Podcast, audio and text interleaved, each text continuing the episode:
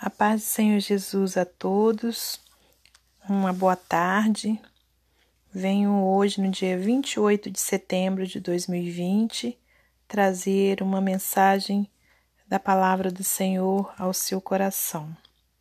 Te convido a abrir em segunda carta de Paulo aos Coríntios, capítulo 12.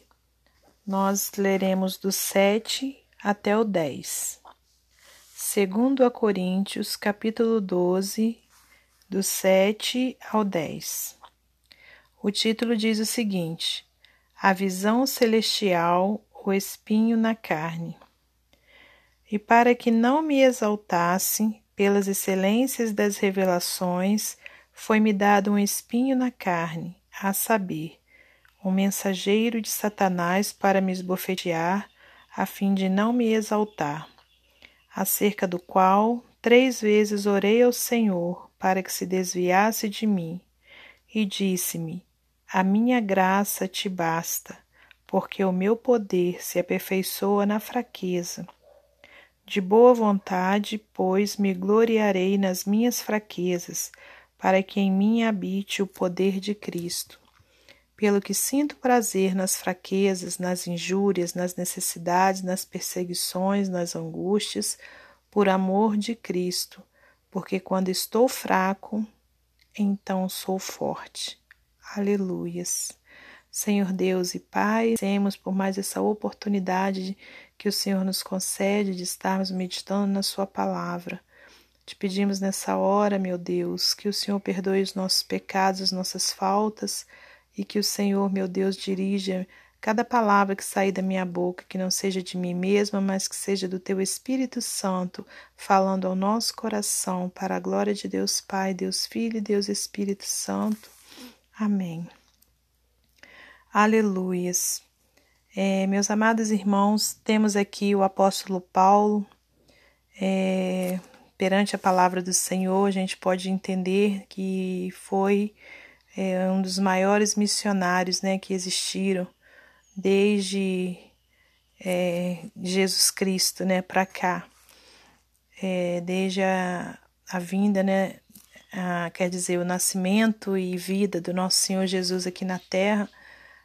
Depois dele, vemos que o apóstolo Paulo foi o maior dos missionários, porque Assim que ele recebeu o chamado de Deus, né, o chamado do nosso Senhor Jesus, assim que ele teve um encontro com o nosso Senhor, ali ele começou a compreender né, a palavra de Deus que ele já sabia, mas não no sentido espiritual. Né? Paulo conhecia é, todo, né, é, vamos dizer assim, é, os cinco primeiros livros né, da, da Bíblia, o Pentateuco, Paulo já conhecia toda a história né, do povo de Deus, a história dos judeus, mas Paulo ainda não tinha tido um encontro real, um encontro verdadeiro com o nosso Senhor Jesus Cristo.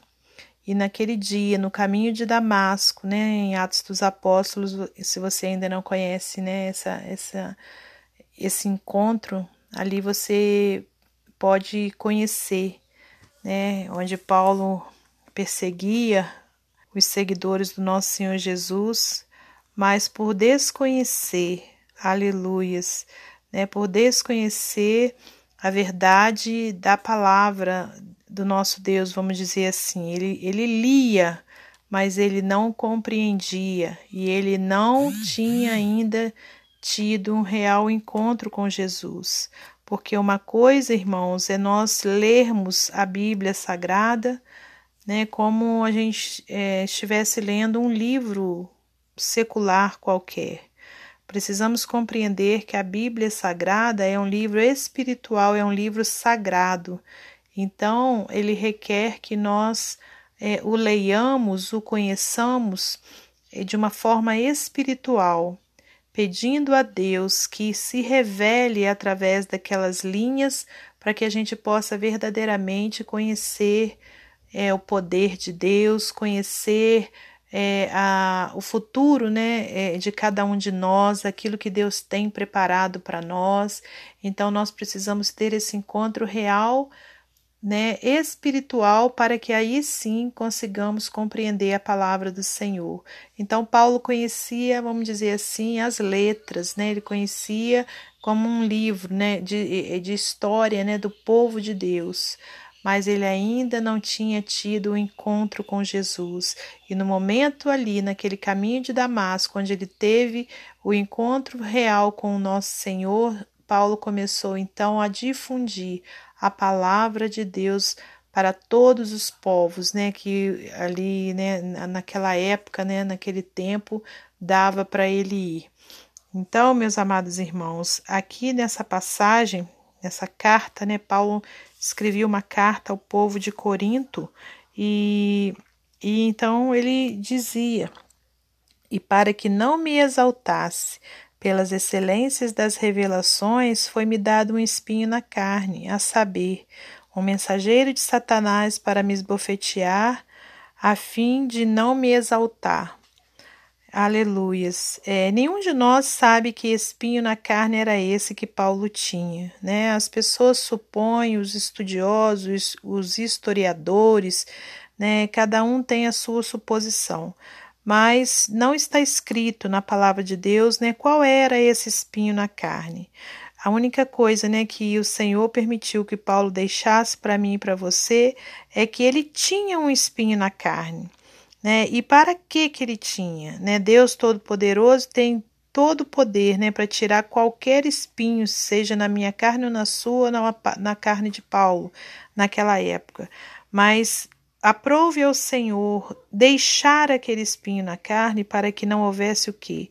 Uma exaltação da parte de Paulo, né? Para que não subisse, entre aspas, né?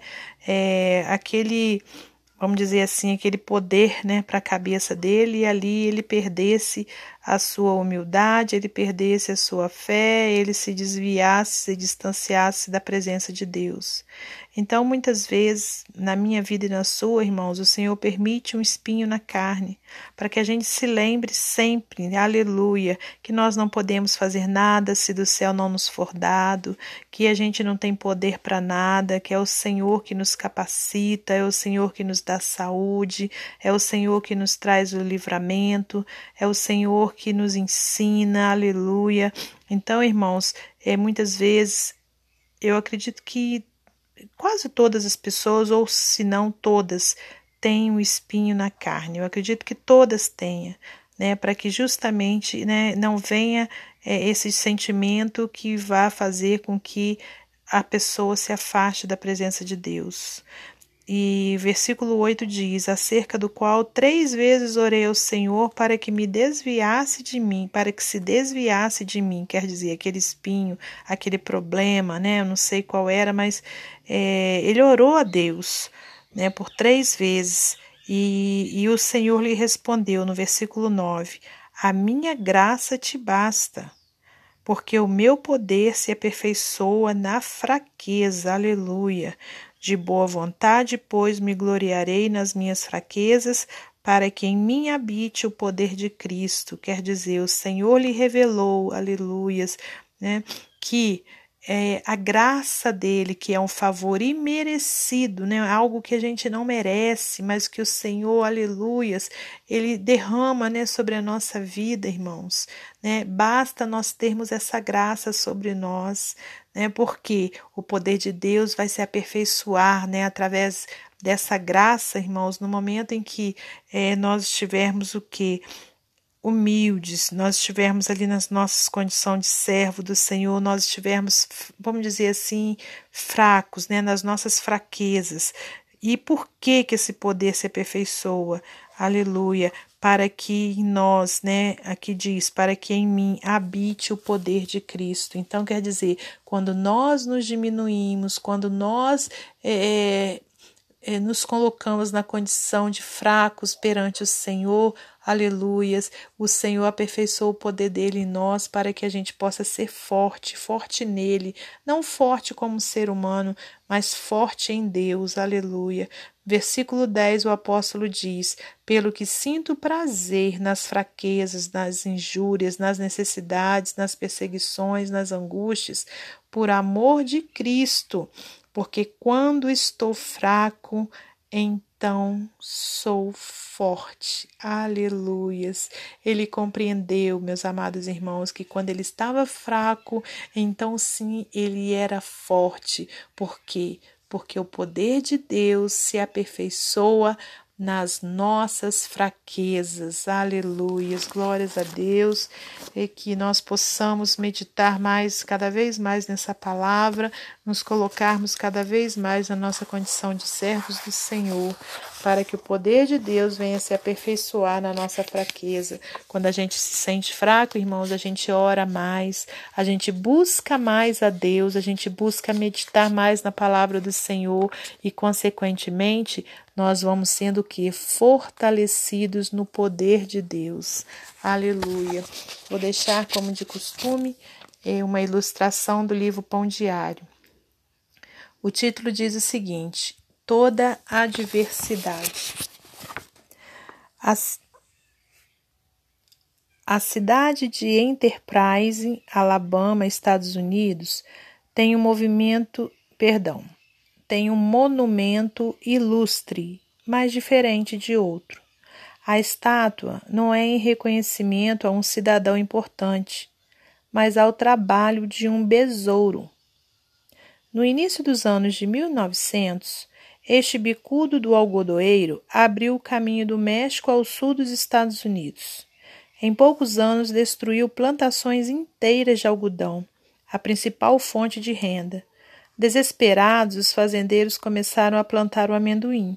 Percebendo sua dependência num único produto por muito tempo, atribuíram ao besouro a necessidade de diversificar, o que gerou maior prosperidade.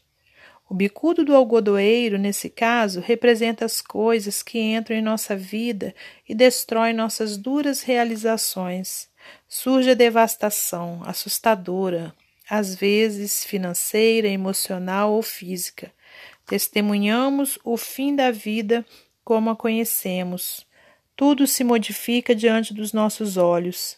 Mas como as pessoas daquela cidade aprenderam, a perda do que é velho é uma oportunidade de descobrir algo novo. Deus pode usar a adversidade para nos fazer desistir de um mau hábito ou para aprender uma nova virtude. Ele usou um espinho na carne de Paulo para ensiná-lo sobre a graça. Em vez de lutar para manter os hábitos antigos, não mais eficazes, podemos encarar cada adversidade como uma oportunidade para Deus cultivar uma nova virtude em nós. Deus frequentemente usa experiências amargas para nos aperfeiçoar. Que Deus abençoe a sua vida, a sua família, nos guarde de todo mal e numa próxima oportunidade, querendo Deus, estaremos aqui para ministrar a palavra do Senhor. Amém.